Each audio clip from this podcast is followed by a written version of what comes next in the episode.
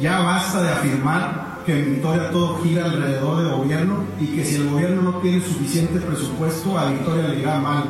Encarnar ese dañino pensamiento es lo que nos ha hecho vivir al borde de la mediocridad durante mucho tiempo. Pongámonos en camino de derrumbar ese mito.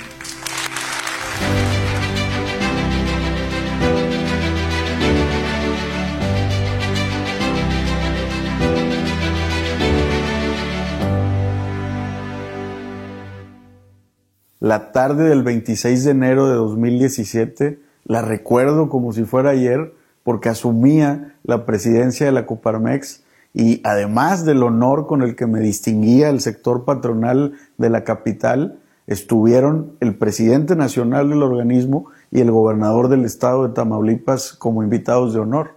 ¿Por qué saco el tema? Bien, Victoria no solo es la capital de Tamaulipas, no solo es la perla tamaulipeca, es también privilegiada por su ubicación geográfica y eso lo hemos desaprovechado. Acostumbrados a vivir del gobierno o de la universidad, no es crítica, es lo que es. Los jóvenes piensan en encontrar un trabajo en una oficina o en otra y los emprendedores generalmente con independencia de la actividad económica en la que incursionan buscan en automático venderle algo al gobierno o que su cliente más fuerte sea el gobierno. Y tanto quienes buscan una fuente de empleo como quienes las crean podrán decir, es que ¿qué más?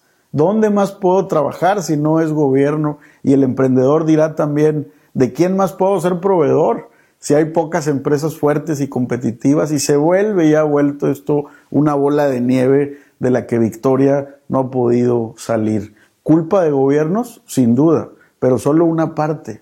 La otra de quienes buscan fuentes de empleo o de quienes tenemos la capacidad económica de generarlas.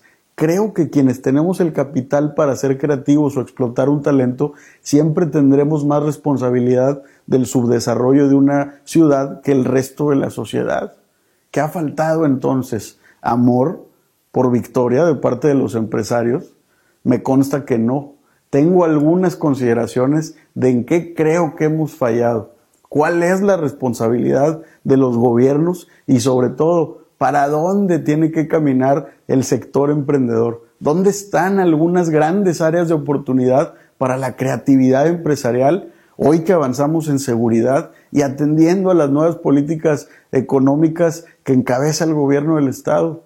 Estoy seguro que Victoria librará la resistencia al cambio y la capital resurgirá económicamente, pero tenemos que actuar sobre ello mi próxima columna y los invito a estar atentos el próximo domingo a la del abogado amigo y por favor dígame sobre el tema usted qué opina.